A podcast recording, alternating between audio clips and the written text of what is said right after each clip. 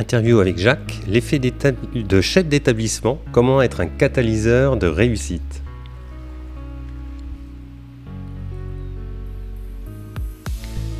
Bienvenue sur le rendez-vous du mercredi, le podcast qui t'aide à mieux gérer ton école, ton collège ou ton lycée.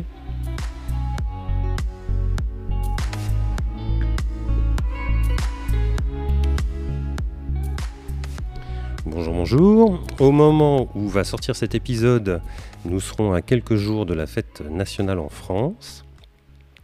Et euh, je crois qu'on aura passé la fête du Québec. Et aujourd'hui, dans cet interstice temporel, décidément j'ai du mal à parler cet après-midi, j'ai placé une rencontre avec Jacques qui est un apprenant en mode bêta perpétuel depuis très longtemps sur Twitter et ailleurs. Il a publié un article qui m'a interpellé dans lequel il parle de l'effet enseignant. Bref, moi je m'arrête là et je laisse place à notre échange. Bonjour Jacques, comment vas-tu? Je vais très bien François, merci de m'accueillir. Alors, euh, effectivement, Jacques, je le suis depuis longtemps. Mais euh, est-ce que tu peux euh, nous dire comment on devient Jacques the Cool? Oh là là. bien écoutez, ça fait ça fait plus de 20 ans finalement que un peu comme Obélix, je suis tombé à la marmite et j'ai bien aimé. avec l'émergence des communications par Internet et par la suite des réseaux sociaux, moi ça je travaille en éducation euh, au Canada, donc d'abord au Nouveau-Brunswick et maintenant au Québec, euh, la province à côté, et euh, pendant longtemps. Et avec l'émergence justement de ces nouvelles façons de communiquer avec des gens d'ailleurs, mais qui partageaient peut-être des idées ou des réflexions, mais ça m'a amené à, à vouloir exprimer tout haut, penser tout haut, d'abord pour moi, ben, écrire aussi. je blogue depuis 2004. Euh, j'aime beaucoup cet outil-là et on le fait d'abord pour soi. Et ça a été pour moi une grande source d'apprentissage ou de développement professionnel. dans un cadre assez informel, c'est vrai, mais euh, avec les échanges, avec les, et, on fait attention de ne pas euh, prêcher pour la chorale, hein, c'est-à-dire de, de, pouvoir avoir les échanges, le choc des idées et puis de le faire d'une manière constructive parce que malheureusement, les, réseaux sociaux ne sont pas tout à fait euh, euh, comme ça aujourd'hui. Mais quand même, à cette belle époque-là, euh, ça m'a permis de, de, pousser ma réflexion pédagogique, me nourrir aussi de ce qui se dit ou se fait ailleurs pour ensuite recontextualiser, recontextualiser dans, mon travail. J'ai travaillé longtemps dans un ministère de l'Éducation. Vous savez qu'au Canada, l'éducation n'est pas comme l'éducation nationale en France. Elle est plus, chaque province ou territoire a sa juridiction en, éducation et en santé. Et euh, ça m'a permis justement de, de de croître dans mon travail au niveau de programme d'études, au niveau de la prestation de, cours en ligne, au niveau de travailler avec les écoles communautaires et euh, de, tisser des liens assez forts avec le milieu parce qu'on était dans une juridiction de petite taille, avec cette proximité-là qui était aidante. Et euh, moi, j'ai pu grandir professionnellement dans, euh, dans une variété de dossiers que j'ai trouvé tout à fait euh, stimulants. Et euh, au fil des années, ben, j'ai commencé à pouvoir connecter des éléments ensemble pour euh, euh, créer plus de sens dans ce que ce que je faisais. Bon, ben les, les, les, leviers numériques, par exemple. Ben, à ce moment-là, j'ai pu voir de quelle façon que ça pouvait contribuer à des apprentissages plus fiables, plus durables, plus transférables. Euh, et, et euh, de, de, de, rejoindre finalement des, euh, des intentions pédagogiques maintenant qui avaient qui sont qui sont tout à fait qui sont tout à fait pertinentes et, et, et justes et de comment y arriver. Au travers de cette expérience-là, ce sont des rencontres, de nombreuses rencontres euh, avec des gens de mon milieu, oui, euh, que j'accompagnais, et aussi avec des gens d'ailleurs, euh, avec lesquels j'ai pu tisser un, réseau d'apprentissage et dans lequel on se nourrit et on croit. Tisse la toile. Et puis, on apprend au fur et à mesure. Ça m'a amené, à, comme je disais tantôt, à, vouloir faire part de mes idées, soit par des animations ou des, des, ateliers ou encore par les écrits ou encore une présence sur, sur Twitter ou autre. Et puis, ça a ensuite permis de, qu'on m'offre des, des, nouveaux défis professionnels tout à fait emballant euh, en termes de développement professionnel des enseignants. Euh, là, aujourd'hui, euh, dans une semi-retraite, j'ai beaucoup de plaisir à travailler avec une entreprise qui, sur fond d'agriculture urbaine, mais qui permet le développement de, de belles compétences, soit académiques, intellectuelles ou sociales, émotionnelles et tout ça. Donc, c'est porteur de sens. Donc, une longue réponse pour dire que ça a été un, un processus, une croissance.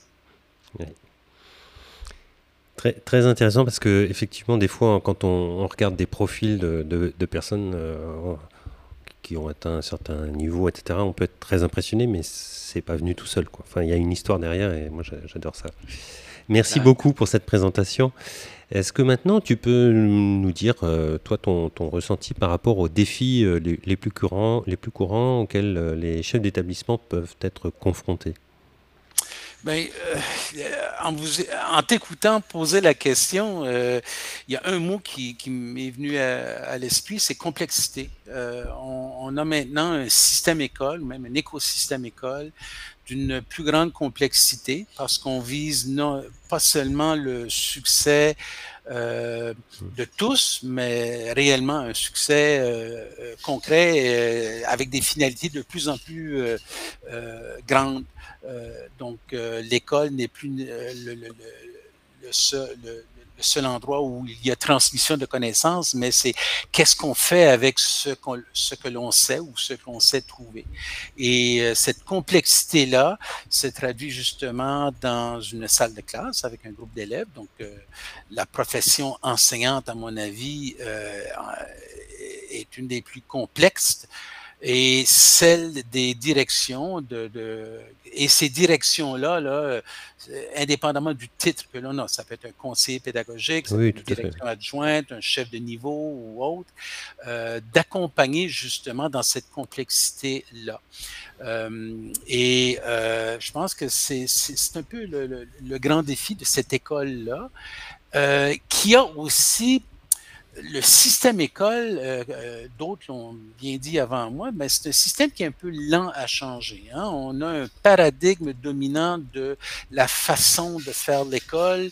Euh, on a peut-être des paradigmes dominants de, de, de, de, pédagogie ou notre conception même de l'apprentissage qui fait en sorte que lorsque on, on est exposé à peut-être de, de nouvelles façons de faire qui sont quand même euh, euh, pertinentes et, appuyées, bien euh, ça, challenge, comme les Français disent, et ça, vient nous interpeller par rapport à notre référentiel pédagogique dominant.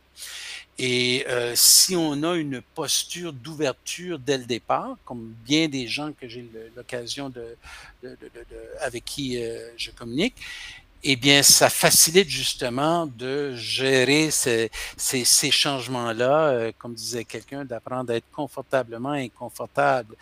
Euh, le monde change, le monde change rapidement, le monde change drastiquement. On, on est tous euh, témoins de, de grandes mouvances, qu'elles soient euh, sociales, technologiques, euh, environnementales, euh, démographiques, économiques, eh bien, euh, au travers de tout ça, euh, l'humain, au travers de tout ça, cette charge qu'on a de, de, former ou de guider les jeunes pour leur projet de vie, et de carrière au pluriel, eh bien, la tâche n'est pas mince et ça nous amène à peut-être explorer ou mettre de l'avant de nouveaux dispositifs, de nouveaux environnements, de nouvelles finalités, de nouveaux espaces pour que le jeune puisse grandir et avoir dans son baluchon les compétences et les connaissances nécessaires pour être un agent de changement.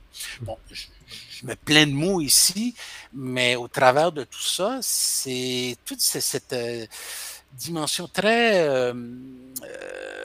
beaucoup de mouvance. Il y a beaucoup, beaucoup de mouvance dans un système école qui, lui, typiquement, au fil des ans, n'est pas reconnu pour être justement adaptable, agile et flexible à se modifier rapidement, ce qui crée des tensions. Hmm. Mais la, structure, ça, ça pourrait être un autre sujet. On va pas se lancer là-dessus, mais c'est vrai que la structure même des bâtiments euh, a un impact sur la pédagogie directement. Et c'est vrai que bah, c'est compliqué de raser une école pour la construire. Euh, oui, après, mais euh, voilà. On n'aura pas euh, l'occasion d'avoir des ground zero et d'édifier quelque chose. Oh, il, y a, quelques exceptions qu'on voit mm. euh, avec des mécènes qui viennent aider, mais autrement, c'est bon, mais qu'est-ce qu'on fait à partir d'où on est et vers où on veut aller? Mm. C'est vraiment ça. Ok. je vais passer à la question suivante qui est Comment un chef d'établissement peut-il créer une culture d'apprentissage continu dans son école, tant pour les élèves hein, que pour les enseignants?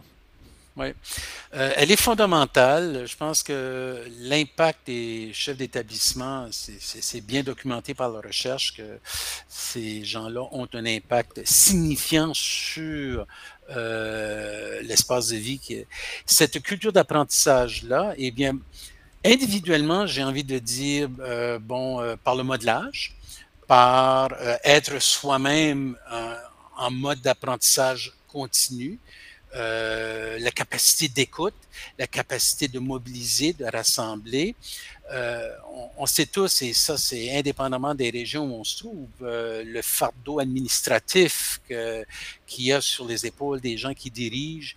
Et bien souvent, on voit des, des super enseignants qui ont comme en guillemets une promotion, hein, qui passent un poste de direction et d'être euh, quand même ébahis ou euh, impressionnés par justement les, les, les, euh, obligations administratives. Mmh. Et au travers de ça, on voit quand même des enseignants ou des, pardon, des, des chefs d'établissement, des directions qui sont capable d'inculquer, d'insuffler et de donner confiance et de soutenir les enseignants qui, eux, accompagnent les jeunes, euh, qui, euh, qui euh, sont très visibles, qui sont très présents, qui racontent les histoires. Euh, juste en, ce matin, je relisais le discours d'adieu d'un chef d'établissement qui prend sa retraite et, et c'était tellement inspirant de, de, de, qui disait aux, aux jeunes, euh, trouvez votre verbe dans la vie euh, et, euh, ces messages d'inspiration-là permettent à créer justement, à mon avis, un, espace, un lieu, une zone d'empathie d'abord, mais aussi sur fond de, confiance, sur fond de, de belle rigueur, euh, parce que c'est pas juste euh, avoir du plaisir et euh, c'est pas c'est pas c'est quoi l'expression le, fleur bleue comme approche. Au contraire c'est plutôt d'avoir un, lieu et une posture de confiance mutuelle de, de visée commune euh, sur fond de bienveillance et aussi de belle rigueur. Donc, euh, la culture d'apprentissage, euh, je pense qu'elle aussi se traduit par ce qu'on met en place. Par exemple, le plan éducatif de l'école. Ça peut porter différents noms, mais le, plan, mmh. où est-ce qu'on s'en va pour la prochaine, prochaine année au niveau de notre établissement? Euh, j'ai eu le grand plaisir de voir des exemples où euh, on va mobiliser c'est quoi les atouts de la communauté dans laquelle on vit. Comment est-ce que la communauté euh, fait partie intégrale de, de, de de, l'école dans, dans, dans, dans, toutes sortes de projets et qu'on puisse édifier un projet d'école en fonction de finalités, oui, qui sont prescrites, mais aussi qui, qui, nous ressemblent, qui, qui, mettent en valeur les atouts euh, chez, euh, chez, chez, chez, dans l'école et dans la communauté, et de s'engager dans des projets signifiants et qui, euh, qui sont aussi possibles. Est-ce qu'on peut les, les, les, raccorder à des exigences de salle de classe? vous savez, j'ai les, beaux projets parascolaires qu'on appelle ou extracurriculaires, ils sont, on en a tous vécu ou connu ou vu de beaux exemples, mais en quelque part, trop peu souvent, on, ils viennent pas se connecter, faire un maillage avec euh, mm. justement la salle de classe comme telle, c'est-à-dire que ce soit dans les disciplines scolaires ou entre les disciplines scolaires. Et les plus beaux projets d'apprentissage que j'ai vus sont là où justement il y a des engagements, il y a, il y a du sens, euh, on répond à un besoin. Euh, du milieu ou de la communauté et au travers de ces, belles mobilisations-là, eh bien, on réalise des apprentissages, que ce soit en mathématiques, en sciences, en éducation physique, en histoire. Donc, ça, ça suppose un grand besoin de créativité pédagogique sur des bases quand même solides euh, à partir de pédagogies qui peuvent être, euh, qui, sont, qui, sont, qui sont bien euh, soutenues. Pas de place à l'improvisation, mais ça, cette direction d'établissement devient un peu la, la, la, plaque tournante entre ce qui, ce qui pourrait être et ce qui se fait. Et, et, et par son rôle de mobilisateur, par son rôle de faiseur de possible, par son rôle aussi un peu, c'est comme une zone tampon hein, entre toute cette zone d'apprentissage-là, euh, ou l'enseignement-apprentissage euh, dans, un, dans, dans, une classe, par exemple, et aussi les, euh, autres contraintes qui viennent peut-être, les autres obstacles, eh bien, chef d'établissement, c'est un peu cette zone tampon-là qui va faire en sorte que je vais optimiser autant que possible les conditions pour mes enseignants qui, eux, ont l'effet enseignant premier sur l'engagement et la réussite des jeunes, euh, en amenuisant finalement ces impacts-là, pas, en les oubliant ou en les cachant, mais en, réduisant leur impact.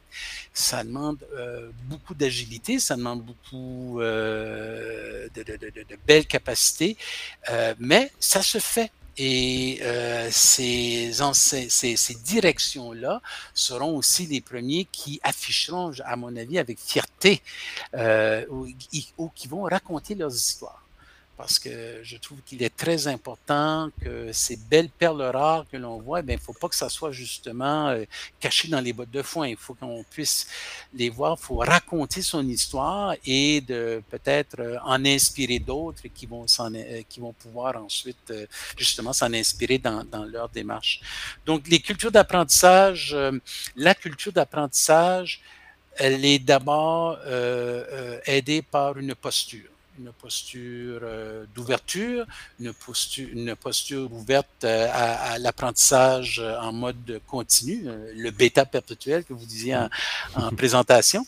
Et, et, ensuite, cette capacité d'écoute, cette capacité de mobilisation, cette capacité de rallier, de ramener dans une direction commune. Et je terminerai en disant, moi, j'aime bien, ça fait des années où je parle la différence entre, euh, par exemple, un régime pédagogique et des balises. Euh, Lorsqu'on regarde l'étymologie des mots, hein, régime, ça vient du verbe régir, régence, ce qui vient d'en haut, top-down. Euh, c'est ça qu'il faut faire, alors que des balises, ben, c'est un terme de navigation, hein, les balises sur un plan d'eau, dans lesquelles on peut y aller de différentes façons et naviguer vers euh, une destination. Mais si on, sort des balises, ben, il, y a, on peut, il y a un risque de s'échouer. Donc, j'aime beaucoup cette image-là qui peut euh, bien guider les gens à euh, naviguer justement à bon port. D'ailleurs, des fois, on, on, navigue entre des balises aussi. Hein.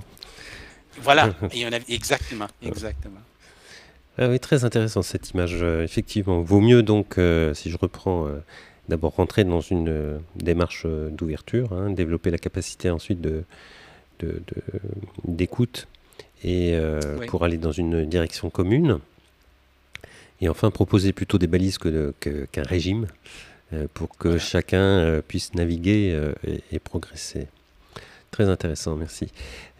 donc je reviens un peu sur le titre. Hein, euh, comment le chef d'établissement peut être un, un, catalyseur de réussite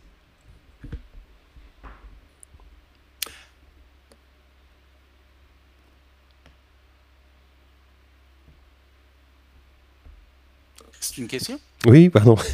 C'était la question, pardon. Je suis vraiment désolé pour ce silence. J'étais en train de me dire, mince, il y a eu une coupure Internet, mais non. Euh, non, non, non. Euh, euh, c'est, j'ai parlé de modelage, j'ai parlé de communication, et tu sais, comme en anglais, il y a l'expression walk the talk. Euh, c'est-à-dire d'être présent euh, dans, dans, le milieu, mais aussi talk the walk et de pouvoir ensuite rapporter euh, et, et d'en inspirer d'autres. les gens, les, termes de belle rigueur, mais aussi sur fond de bienveillance. Finalement, c'est du relationnel. Et un chef d'établissement, on peut comparer ça un peu, le chef d'établissement avec son équipe ou la chef d'établissement avec son équipe, la même chose qu'un enseignant avec ses apprenants. Euh, où est-ce qu'on va pouvoir donner de la rétroaction aidante, qu'on va pouvoir euh, euh on va pouvoir euh, euh, guider, on va pouvoir euh, écouter, et ainsi de suite. Donc, c'est la qualité du relationnel fait en sorte que justement, si on a cette, cette zone empathique là où il est possible d'aborder des enjeux complexes, parce qu'on sait qu'il y en a des enjeux des parfois difficiles, des cas, chaque école a, ces, possibilités de, pas ces possibilités, mais ces euh, de pouvoir justement se dire les vraies choses euh, et de les adresser euh, ensemble, de pouvoir ensuite être un, maillon important entre l'intérieur de l'école et l'extérieur avec l'écosystème environnant, environnant de l'école. Parce qu'on on parlait d'effets enseignants plus tôt. Donc, mmh. la documentation est, est, est, bien claire à cet effet-là où d'abord, la première influence au niveau de la famille. Qu'est-ce qui a l'influence la plus forte sur l'engagement et la motivation, donc in, extenso, le, rendement euh, du, jeune? Eh bien, c'est ce qui se passe à la famille. Et tout de suite après, c'est l'enseignant, l'enseignante. Mais c'est comme un cercle concentrique. Ta troisième, l'autre couche qui vient après, c'est justement la direction qui, elle, est en lien avec l'autre couche externe, la gouvernance, euh, la communauté, euh, tous ces autres éléments qui gravitent autour de l'école. Et puis, euh, d'être ce catalyseur-là, c'est d'être faiseur de possible. Euh, par exemple, une direction d'établissement qui, euh, avec le budget d'opération dispose, qu'elle dispose, peut choisir de bon, ben cette année, euh, on fait un choix stratégique d'aller chercher des agents de développement communautaire. Ça existe. Et ces agents de développement communautaire qui font le lien entre l'enseignant et sa classe, qui ont peut-être un projet ou quelque chose de super cool à, à mettre de l'avant auquel il y a des apprentissages euh, euh, rattachés et euh, des partenaires du milieu, par exemple. Mmh. et, et, c'est ce travail-là qui facilite justement, parce que l'enseignant n'a peut-être pas le, n'a pas le temps de pouvoir s'y engager pleinement. Euh, donc, cette direction-là qui devient faiseur de possible crée les conditions qui permettent justement l'émergence de, de, projets comme ça. Euh, J'ai parlé ensuite de, zone tampon, hein, l'enseignant qui est capable d'aménuiser les, euh, les, les, les, impacts ou les, les irritants euh, qui peuvent euh, ralentir euh, l'ardeur ou l'engagement de, de, des enseignants ou d'un groupe d'élèves, euh, il est capable justement de les faire dévier un peu et de les adresser autrement. Donc, euh, c'est vraiment, euh, c'est une plaque tournante euh, et qui fait en sorte que si ça peut justement favoriser de multiples connexions, euh, eh bien là, on parle plus nécessairement d'un système école, mais plus d'un écosystème école. Mmh euh, je parlais de rigueur, mais aussi de ce côté, lorsqu'il vient le temps d'évaluer, par exemple, où est-ce qu'on en est par rapport à où est-ce qu'on veut être, eh bien, elle doit être, euh, euh, ce regard-là, c'est pas pour, euh, dans, un, dans, une perspective sommative, il dit, ben, vous êtes bon ou pas bon, mais c'est plutôt pour nous dire, ben, on est ici par rapport où est-ce qu'on veut être. il existe des façons très simples de pouvoir se doter de grilles qui permettent d'identifier nos indicateurs clés par rapport à l'école suite à des axes ou les composants qu'on aborde dans notre projet école et euh, de faire des arrêts au puits à différents moments dans l'année. Et ça peut être une grille de couleur très simple ou euh, une échelle à quatre niveaux, euh, non pas encore adressée, à peine, ou on est en voie, on l'a atteint, on l'a dépassé. ça peut être avec des couleurs ou autres. Et rapidement, on est capable de voir, ben voici où on en est et qu'est-ce qu'on fait comment est-ce qu'on on priorise euh, la prochaine étape par rapport à certains éléments. Donc, il y a, tous ces moyens-là qui, euh, existent. Aussi, euh, pour favoriser cette culture de l'apprentissage, le rôle important d'une direction d'établissement pour favoriser le développement professionnel de, tout le monde, de tous. Et, ce développement, hein, vous savez, au Canada, on parle de la formation initiale et la formation continue euh, des enseignants.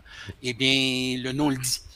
Et puis la formation en cours d'emploi, je pense que la, direction d'école a un rôle clé à rendre possible ces euh, dispositifs de formation-là, qui de plus en plus aujourd'hui, en 2023, ne, ne nécessite pas autant d'avoir de, à arrêter l'école et de euh, mobiliser le monde, les, dépenses vers un lieu ou un congrès, et ainsi de suite. Il y a différents modes qui, qui, qui, qui facilitent justement l'engagement formation, en, formation chez les enseignants. Au final, je dirais un peu comme euh, ma métaphore de l'avion. L'école, c'est un avion avec ses moteurs depuis euh, longtemps et on réalise que, bon, ben, il faut peut-être changer les moteurs, on va les changer, mais il faut le faire en cours de vol. Donc, euh, on ne pourra pas arrêter l'avion, donc il faut y aller d'une façon euh, itérative, progressive et aussi de, de reconnaître, de valoriser, de, de, de, de célébrer aussi donc, ça aussi, c'est une autre dimension importante de pouvoir célébrer les accomplissements de tous et chacun. Voilà. Moi, je suis très mauvais là-dessus. je suis très très mauvais. Très bien. Euh, bah, merci pour toutes ces informations. Euh, J'ai quelques questions euh, pour terminer cet euh, entretien. je vais te demander de penser à un chef d'établissement qui t'a laissé un bon souvenir. Ok, oui. Et un autre chef d'établissement qui t'a laissé un moins bon souvenir, voire un mauvais souvenir. Et évidemment, on ne va pas les nommer. Non, euh, le, comme tu veux. Est-ce que tu ben, peux... Ben, le chef d'établissement, il, y, en a plusieurs. Je, suis toujours émerveillé par euh, la diversité, la belle diversité de, ces, de, l'engagement humain d'abord, euh, de, de, personnes qui font une réelle différence dans leur milieu. J'ai mentionné pas plus tantôt que ce matin, je lisais, je, lisais le discours d'adieu d'un directeur qui part à la retraite, euh, pour le nommer Guy April euh, de Rivière-du-Loup. Et euh, Guy, c'est une personne avec qui j'ai eu l'occasion de, collaborer un peu pour justement accompagner les enseignants. Et c'est d'abord l'humain en Guy. Euh, qui euh, interpelle euh, son équipe, interpelle les jeunes, qui guide, qui inspire, qui crée les occasions, qui mobilise, qui est en contact avec sa communauté, qui a cette... C'est un édupreneur, hein? c'est un entrepreneur en éducation qui a su justement rallier des atouts autour de lui pour des, des, investissements importants dans son milieu, qui a fait en sorte, qui a, qui a facilité l'accès à de la formation de qualité pour ses enseignants, qui a créé, qui a repensé des espaces à partir d'un milieu, euh, un établissement à, qui avait une structure, une architecture assez euh, traditionnelle pour euh, les actualiser, pour rendre possible toutes sortes d'initiatives pédagogiques là-dessus. Et, au travers de tous ces engagements-là, euh, la qualité humaine. Euh, donc, Guy, pour moi, euh, dès que un verbe qui, qui caractérise, moi, c'est inspirer. Donc, il inspire les gens à vouloir faire, faire mieux ce qu'ils font bien. alors, quel serait un défaut, alors? ben, il y a une personne que j'oserais qualifier d'éteignoir. donc, des gens qui, avec une posture un peu archaïque par rapport aux choses et donc la rigidité, les objectifs du système, c'est taillé dans le roc, on a toujours fait comme ça, pourquoi tu voudrais avoir ça, des gens qui ont des niveaux d'intelligence émotionnelle parfois un peu réduites et qui euh, viennent un peu décourager euh, les gens autour d'eux. Donc, euh, lorsque les, les personnes les plus engagées et, et à plein d'idées sont réduites au silence, eh bien, c'est mmh. bien mauvais signe. Donc, l'éteignoir, qui mmh, fait qu'il y a mmh. des gens, bon, ben, on va suivre au pas, puis hein, on compte les jours. voilà. mais heureusement que c'est une espèce en voie de disparition. Et puis, comme les dinosaures. Et euh, vous savez, il y, a, un collègue d'Écosse, euh, Ewan McIntosh, qui a cette belle illustration très zoologique sur deux axes. Un, sur le, un des axes, c'est le dinosaure taillé dans le roc. Euh, on a toujours fait comme ça. Sur l'autre axe, vous avez la licorne. Hein, ça pourrait être, voici l'utopie pédagogique, le la la land mmh. de, de, de, l'apprentissage. Et entre les deux, il y a des zones, des zones de dilemme. Et puis, il poursuit sa, sa, son image avec, on, on, a le choix. On peut soit revenir vers l'arrière et faire la tête d'autruche, on peut travailler comme des castors très, très forts et de là, euh, émerger, faire émerger des solutions créatives comme l'aigle qui, euh, qui, qui, prend son envol. Donc, c'est très zoologique, c'est très beau, mais ça, ça vient justement euh, refléter ces zones-là, parfois de tension, mais des zones qui permettent des solutions créatives. Et le bon leader va justement favoriser ça pour qu'émergent des choses qui tendent vers. Mmh Donc, on ne sera jamais arrivé. Une dernière métaphore que j'ai envie de partager, euh, c'est celle du phare. Euh, euh, en éducation, on rame tous vers un phare et tu as peut-être le leader au bout qui guide les coups et tout ça. Mais en éducation, lorsqu'on s'approche du phare, eh bien, celui-ci va reculer encore et encore et encore parce que c'est le monde dans lequel on vit. Donc, on n'aura jamais atteint euh, la destination, mais en autant qu'on sache que c'est vers là qu'on s'en va et d'accepter que ça, ça change comme le monde qui change autour de nous, puis de pouvoir ajuster euh, euh, et rester à l'intérieur des balises, comme on disait tantôt. Mm, mm. Donc, tu as remarqué que les, les, les métaphores, c'est quelque chose que j'aime bien. Que tu aimes beaucoup. Eh bien, euh, est-ce que maintenant tu aurais un livre que tu recommanderais? Alors, c'est pas forcément un livre sur la pédagogie, hein, euh, c'est un livre que tu aimes bien. Comme ça, ça donne des idées de lecture euh, aux auditeurs et à moi-même.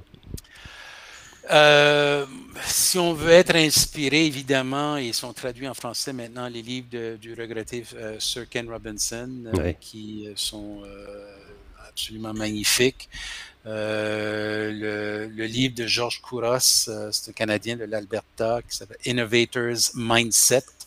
Euh, ça fait quelques années déjà qu'il existe, mais qui, qui, est très important. Euh, et aussi, euh, je vois toutes sortes de livres sur euh, en management, par exemple, et le management paradoxal. Et, et je vois qu'en entreprise, on, on on a aussi cette posture-là de vouloir rendre plus agile nos organisations avec des, bons, euh, des bonnes communications. Il y a Olivier Zara qui écrit euh, là-dessus, je pense que c'est la stratégie du T. Euh, thé, ce, ce que l'on boit. Donc, c'est quelque chose qui, mmh. se boit à petite tasse. Et voilà. Donc, et puis, bon, présentement, je lis un roman qui s'appelle La rivière. c'est quoi? C'est un livre traduit par Céline Leroy, écrit par Peter Heller, et l'excursion en bateau le long d'une rivière dans le nord du Canada, et ils ont à traverser des zones de feu de, feu de forêt. Donc, c'est tout à fait d'actualité, comme euh, malheureusement mm. on, le vit ici. Donc, euh, oui, ces livres-là, euh, il y en a de plus en plus qui sont écrits, de plus en plus accessibles aussi. Euh, mais euh, ça, dépend justement de, de qu'est-ce qu'on cherche, mais en termes de, de, livres qui traitent du changement en éducation, parce qu'il y en a beaucoup. Bien, heureusement que la bibliographie euh, est de plus en plus intéressante à cet égard-là. Mais l'incontournable pour moi, ça demeure euh, Sir Ken. J'ai pas entendu, excuse-moi. Euh, Sir Ken Robinson, oui, donc qui nous a quittés il y a deux ans, et j'ai eu un beau plaisir de le croiser à l'arrière-scène dans une école où il est venu faire une conférence et puis d'avoir euh, huit minutes de conversation mmh. one-on-one avec lui. Et ce qui m'avait émerveillé, c'était surtout lui qui écoutait. Donc, euh, il mmh. voulait savoir qu'est-ce que tu fais, qu'est-ce que vous faites? Ah, c'est cool ce que vous faites et tout ça. Donc, euh, c'est un homme absolument admirable. Et puis ensuite, lorsqu'il était sur scène, il savait nous, nous, nous inspirer grandement. Et après ça, c'est de pouvoir ensuite rattacher ça à ce que l'on fait donc, de pouvoir. Euh, on contextualise ce qu'on mm. On le décontextualise et après on peut le recontextualiser dans, dans, dans nos, euh, dans nos réalités euh, quotidiennes et environnantes. Mm. Où est-ce qu'on peut te, est-ce que les, les, auditeurs peuvent te retrouver dans le monde de l'internet? Bien, j'ai mon profil LinkedIn, Jacques Cool. Twitter, j'ai été longtemps sous l'appellation The Cool et puis à un moment donné, à l'automne dernier, j'ai décidé de fermer le compte parce que je n'aimais pas trop euh, la combinaison Elon Musk et Donald Trump. Euh, mmh. Ça, ça, ça, ça, me dérangeait énormément. Mais là, avec un nouveau défi professionnel que, que, que j'ai présentement, c'est Jacques Vireo, donc G-A-C-Q-U-E-S-V-I-R-E-O. Euh, est-ce que c'est parce que je trouve que toute la question de l'éducation environnementale, développement durable, je parlais en début d'entrevue de trouver la, mm-hmm. de, faire un sens à ce qu'on fait et puis d'y arriver à intégrer toute cette démarche-là, eh bien, euh, parce que j'ai une formation en biologie à l'origine, euh, eh bien, euh, ça, ça, m'interpelle énormément et j'ai envie de m'y consacrer un peu. Donc, euh, Jacques Viréo ou encore sur LinkedIn ou encore Facebook ou Instagram. Ok, je mettrai les liens euh, dans les notes de l'épisode, comme on dit. D'accord. Un grand merci. Ben, ça m'a fait plaisir, François. Et puis, euh, salutations à tous les amis de la France.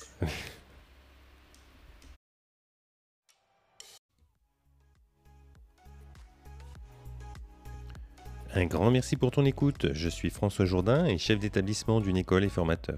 On se retrouve tous les mercredis pour partager nos astuces, nos expériences et rencontrer des personnes inspirantes. Tu souhaites recevoir une fois par mois un texte ou un document que j'ai créé sur des sujets divers Abonne-toi à ma liste de diffusion. Tu trouveras le lien dans les notes de l'épisode ou sur mon site. Je te dis à très bientôt sur le rendez-vous du mercredi, le podcast des chefs d'établissement, parce que gérer une école c'est bien, mais partager c'est mieux et ça rend heureux.